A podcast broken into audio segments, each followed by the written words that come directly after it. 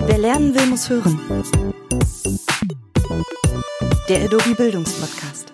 Hi, schön, dass ihr wieder dabei seid. Herzlich willkommen zu einer neuen Folge hier bei uns im Podcast. Wer lernen will, muss hören. Und heute wird vor allem zugehört einem, der mit Bildung sehr viel am Hut hatte, zwangsläufig, denn er ist bis vor kurzem in der Schule gewesen. Unser Thema heute und was meint ihr? Digitaler Unterricht aus der Schülerperspektive. Und zu Gast haben wir Anton Eikel. Er ist Abiturient, frisch gebacken. Herzlichen Glückwunsch. Vielen Dank, vielen Dank. Nach dem Abischnitt frage ich jetzt nicht, aber der war sicherlich sehr gut. äh, hat mir gereicht. Hat dir gereicht. Und du bist nicht nur Abiturient, sondern auch schon mitten im Berufsleben. Und zwar als Journalist, kann man sagen. Ja, mehr oder weniger. Also ich äh, habe meinen eigenen Politikblog und schreibe auch ein bisschen ähm, für Z. Das ist so ein Ableger von Z Online. Und ähm, ja, das hat mir schon immer Freude bereitet. Und das mit 18 Jahren, also sehr früh am Start. Und wie schon gesagt, du hast mit Schule zwangsläufig zu tun gehabt in den vergangenen Jahren, hast dich viel rumgeärgert vermutlich, mhm. manchmal vielleicht auch gefreut. Und genau darüber wollen wir heute sprechen, wie das für dich war in der Schule, welche Erfahrungen du gemacht hast und was du, wenn du könntest, anders machen würdest in Zukunft. Denn in der Bildungsdebatte wird ja sehr häufig diskutiert, da reden schlaue Leute miteinander, irgendwelche Expertinnen, Experten, manchmal auch Lehrer, aber Schüler werden nur sehr selten gehört. Und äh, das wollen wir jetzt ein bisschen ändern. Ist das denn auch deine Erfahrung, dass Schüler da viel zu selten zu Wort kommen? Ähm, ja, also das bemängel ich auch, dass die Debatten ähm, nicht wirklich stark von Schülern geprägt werden. Ähm, und es ist so ein bisschen so wie beim Thema, Thema von mir aus auch äh, Klimaschutz oder der Endlagerung von Atommüll, dass es vor allem ältere Politiker sind, die hier eben über unsere Themen bestimmen, aber wir gar nicht die Möglichkeit haben, keine Institution äh, wo wir unsere Anliegen irgendwie einbringen können. Und dass wir, obwohl es ja uns tagtäglich äh, beeinflusst, bestimmt dieses Thema Bildung, äh, dass wir da eigentlich kein Mitspracherecht haben. Was waren so die Sachen, die dich am meisten frustriert haben? Natürlich immer Lehrer.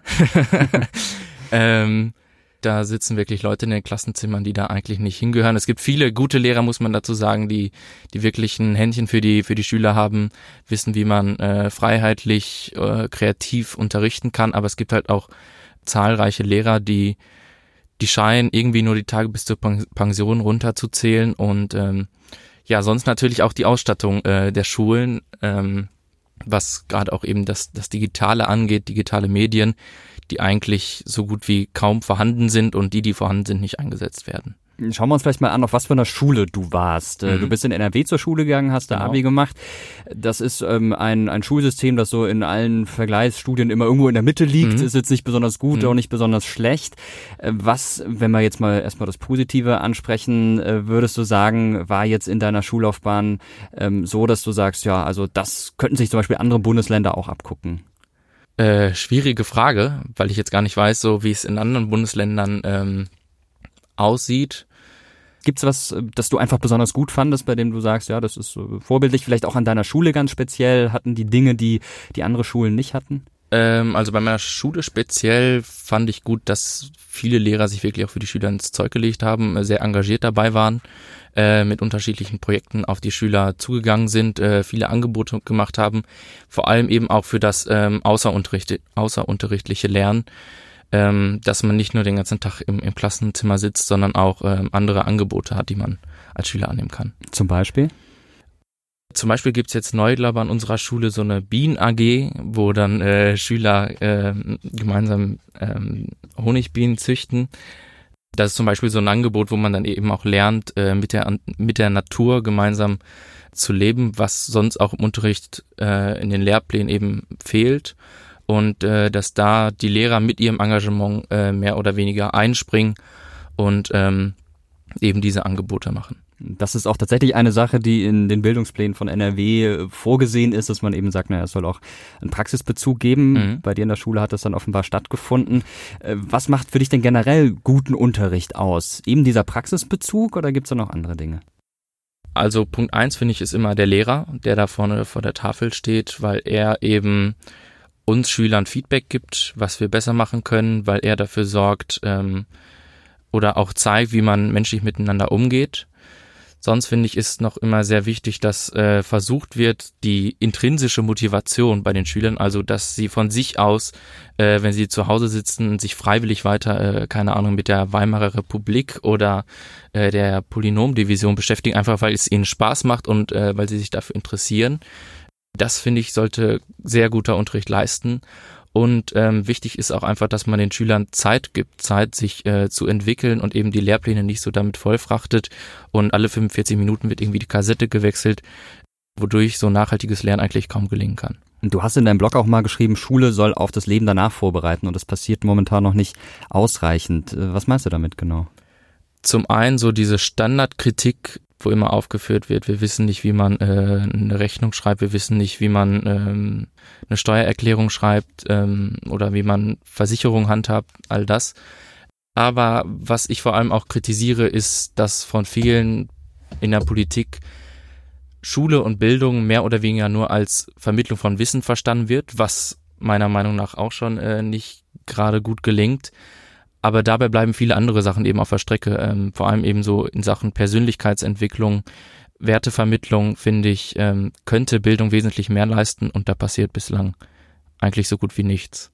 Das siehst du dann auch als wichtige Aufgabe der Schule. Manche sagen ja, nur das muss zu Hause passieren, das müssen die Eltern machen. Auf jeden Fall sehe ich das als, als ähm, wichtigstes, wichtiges Instrument der Schule.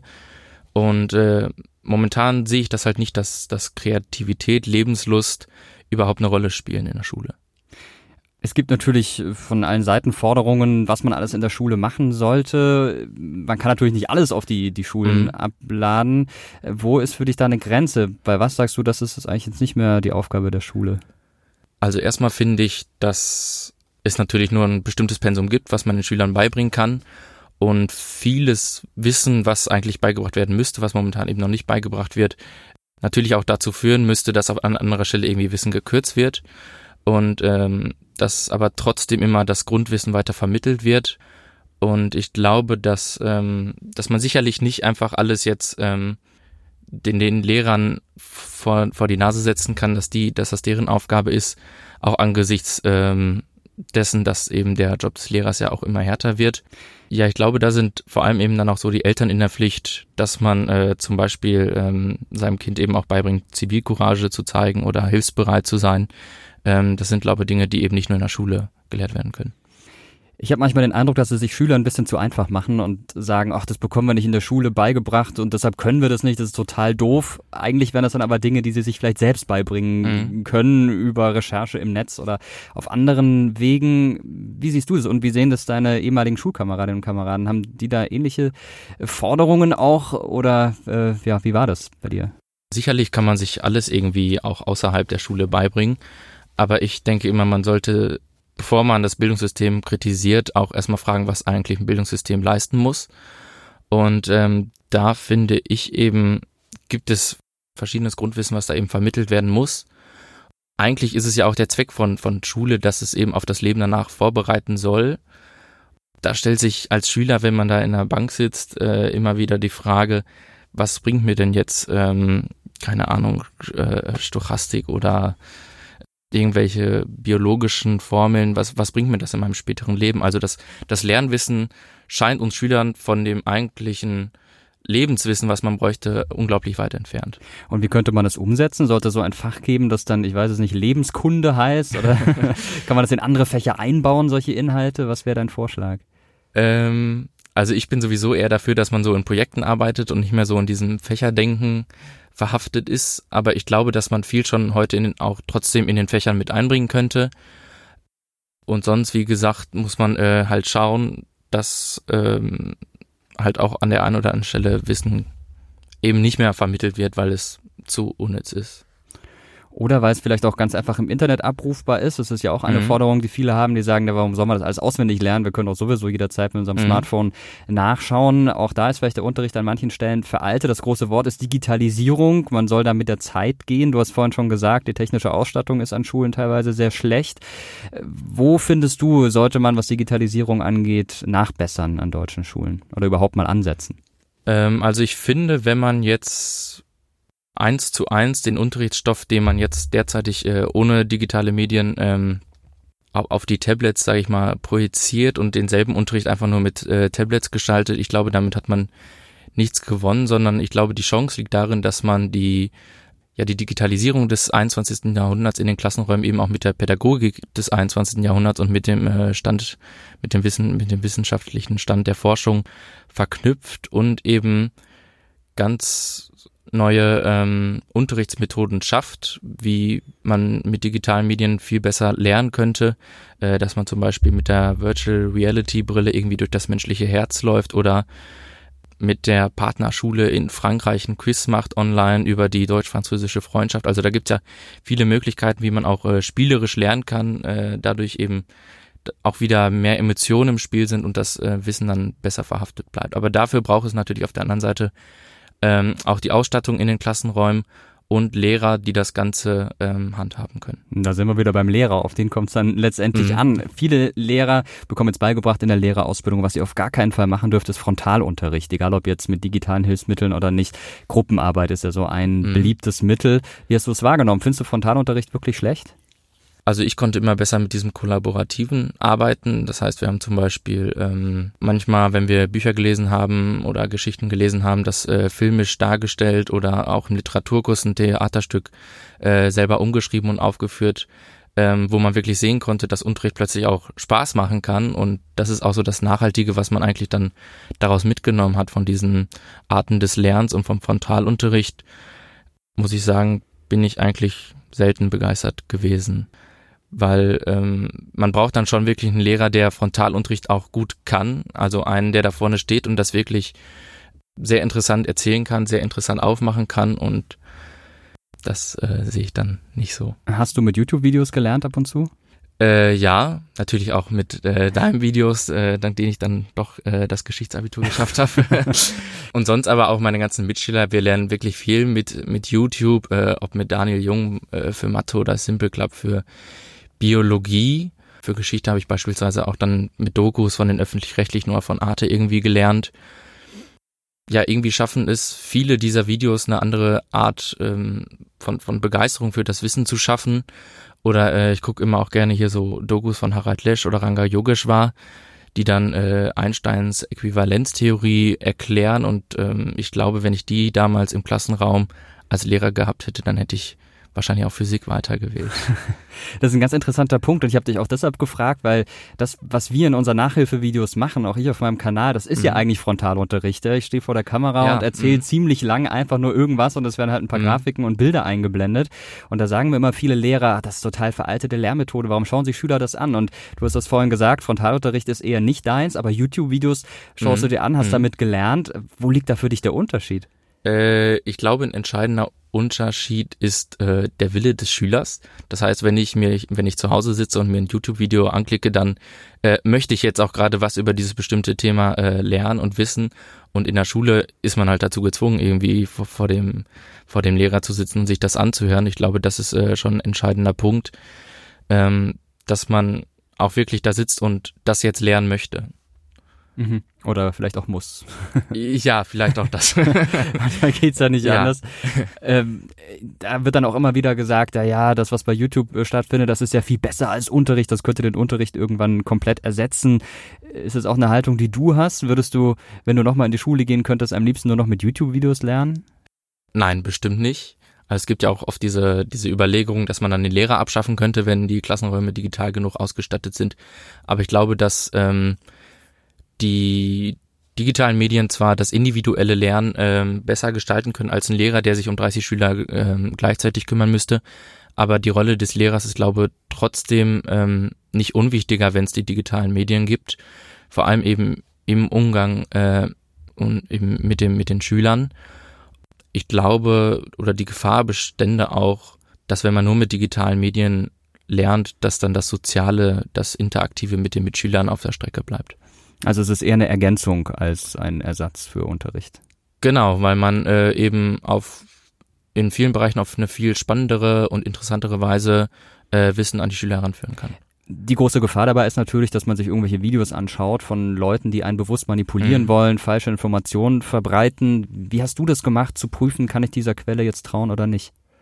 Äh, also in der Schule wurde uns immer gesagt, ihr dürft eigentlich alles nutzen außer Wikipedia, so mehr oder weniger. Aber YouTube ist zum Äh, Beispiel ja eine Riesenplattform, wo genau, es ganze ja. Menge gibt. Ähm, also es gibt auch ähm, bestimmte Lehrer, die einem bestimmte Seiten, zum Beispiel in Geschichte eben das, äh, die Seite vom Deutschen Historischen Museum ans Herz legen. Ähm, auf YouTube zum Beispiel orientiert man sich, um ehrlich zu sein, an den Klickzahlen. Also wer so die meisten Klickzahlen hat, der wird ja auch was Vernünftiges irgendwie äh, den Schülern vermitteln müssen. Und eigentlich zeigt es aber auch, dass wir alle unser Abitur bestanden haben und auch die Klausuren jetzt nicht alle dramatisch schlecht verlaufen sind, dass das Wissen, äh, was die vermitteln, auch eigentlich vernün- vernünftig ist und auch in, in eigentlich, eigentlich immer mit dem Wissen aus den Lehrbüchern übereinstimmt. Da bist du also nie mal auf die Schnauze gefallen und hast ein Video angeguckt und das dann in der Klausur geschrieben und es war falsch? Äh, nee, das, das ist tatsächlich nie passiert. Und ich glaube, wenn man auch ein Video anguckt, dann merkt man schon an der Seriosität des Videos, ob das was ist, was man gebrauchen kann oder nicht. Was muss so ein gutes Lernvideo für dich haben? Einen guten Moderator, der das Ganze ähm, interessant rüberbringen kann. Ähm, Beispiele, Veranschaulichungen, mh, ja, und halt vor allem zu versuchen, das Ganze kurz und knapp irgendwie darzustellen und trotzdem die ganzen Zusammenhänge äh, möglichst einfach zu vermitteln. Ja, das sind so die wesentlichen Punkte, die ich auch mal versuche einzuhalten. mal gelingt's, mal vielleicht nicht ganz so. Jetzt gibt es diesen Digitalpakt. Weiß nicht, ob du von dem was gehört hast. Die Mhm. Bundesregierung hat im Koalitionsvertrag festgehalten, wir nehmen eine Menge Geld in die Hand, fünf Milliarden Euro über die nächsten Jahre verteilt und damit wollen wir die Digitalisierung an deutschen Schulen vorantreiben. Fünf Milliarden ist erstmal viel, wenn man weiß, dass es jede Menge Schulen in Deutschland gibt, Mhm. zigtausende. Ja, dann ist das natürlich für die einzelne Schule nicht mehr ganz so viel. Aber jetzt angenommen, du wärst derjenige, der entscheiden könnte, was mit diesem Geld genau passiert. Was würdest du damit machen? Äh, ja, leider bin ich nicht in der Position, aber ich ähm, würde vor allem erstmal auch, wie es vorgesehen ist, auch an der Ausstattung ähm, ansetzen, weil man natürlich jetzt nicht irgendwie ähm, über Digitalisierung in Schulen ähm, ja reden kann, wenn, wenn die Ausstattung überhaupt erstmal nicht da ist. Und dann ist aber auf der anderen Seite eben auch wichtig, was mir vor allem in diesem Digitalpakt fehlt, nämlich die Pädagogik und die Art, wie das Wissen dann äh, rübergebracht wird, wie diese digitalen Medien genutzt werden. Und äh, wenn ich in der Position gewesen wäre, dann hätte ich diese, diese fünf Milliarden auch schon wesentlich früher bereitgestellt. Ähm, und finde es sehr unverständlich auch, dass die Ministerpräsidenten ähm, das Ganze erstmal auch lange Zeit blockiert haben. Ja, da ging es ja dann um kleine Machtspielchen. Man Genau. wollte keine Mhm. Kompetenz abgeben in der Mhm. Bildungspolitik. Das ist vielleicht auch noch eine ganz interessante Sache. Würdest du gerne haben, dass wir ein einheitliches Schulsystem in Deutschland haben, ein Zentralabi, zentrale Realschulabschlussprüfung und so weiter und so fort? Oder findest du diesen Föderalismus, den wir haben, insgesamt ganz gut? Äh, also Föderalismus hat natürlich auch, auch seinen Sinn und Zweck, aber ich glaube, dass er gerade im Bereich Bildung total fehl am Platz ist. Und ich finde es ziemlich absurd, dass man in einer Nation eben 16 verschiedene Systeme hat, wie Schüler gebildet werden. Damit verbunden sind natürlich auch Probleme, dass äh, man an bestimmten äh, Plätzen nicht so gut studieren kann oder äh, nicht, nicht so schnell angenommen wird, weil man halt aus einem gewissen Bundesland kommt. Ich finde eigentlich, dass alle Schüler, die in Deutschland zur Schule gehen, auch dieselbe Bildung erfahren sollten. Sagen wir einfach mal, deine ganzen Wünsche werden erfüllt. Es gibt ein einheitliches Ministerium. Es gibt ja ein Bildungsministerium, ein Bundesbildungsministerium, aber die kümmern Mhm. sich um Hochschulen, ähm, weil eben Schulpolitik Ländersache ist. Aber sagen wir mal, es gibt ein Schulministerium für ganz Deutschland. Es ist nicht mehr Länder, sondern Bundessache und du wärst der Minister. Welche Schritte würdest du unternehmen? Die ersten drei Schritte in deiner Amtszeit. Also ich würde mich erstmal mit den äh, besten Leuten zusammensetzen, mit ähm, Philosophen, mit Lernforschern, Pädagogen, mit Schülern vor allem natürlich auch und diskutieren, was die Aufgabe eines neuen Bildungssystems ist.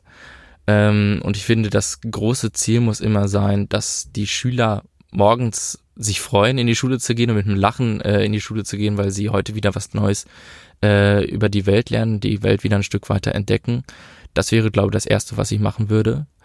Dann eben der zweite Punkt, ähm, das Ganze zu vereinheitlichen, dass ähm, jeder Schüler eben dieselbe Bildung erfährt. Und der dritte wichtige Punkt ist, glaube ich, die, die Chancengerechtigkeit im Bildungssystem, ähm, die ja momentan nicht wirklich gegeben ist.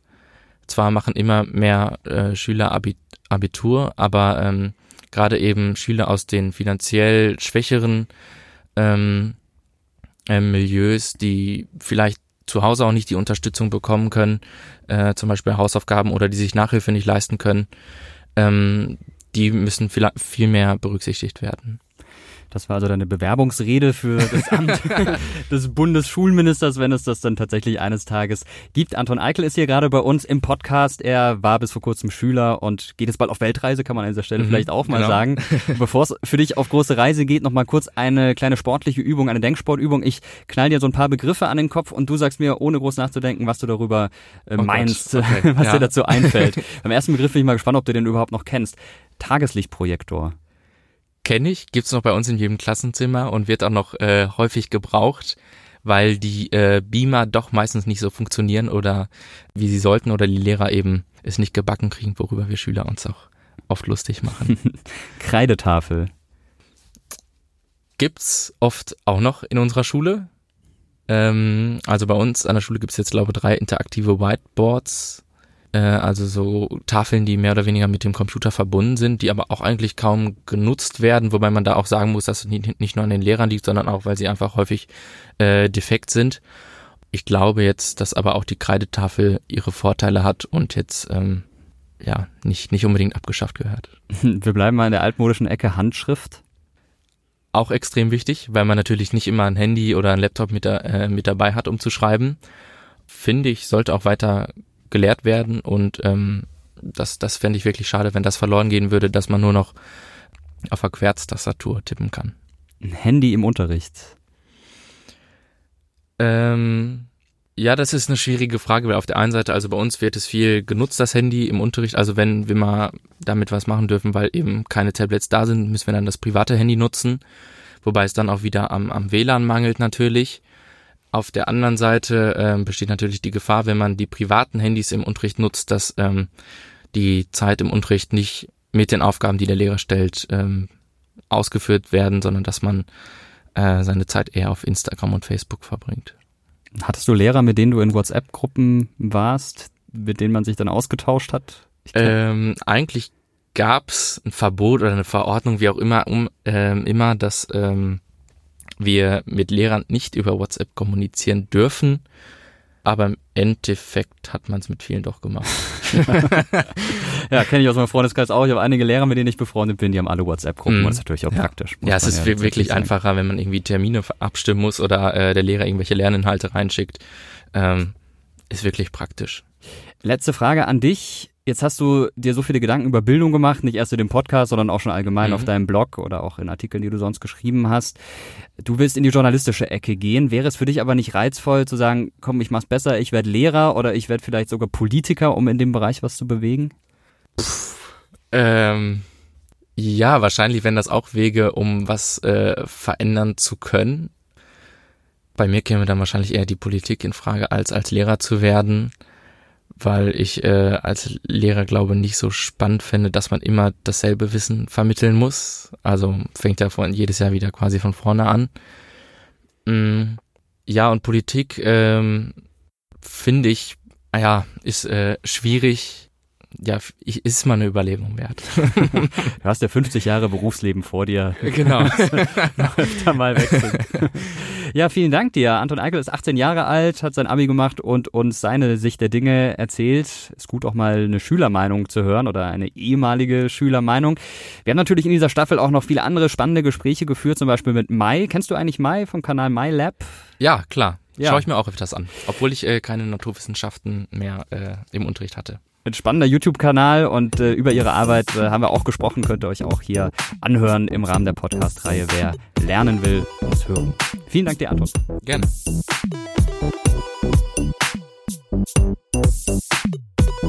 Wer lernen will, muss hören. Der Adobe Bildungspodcast.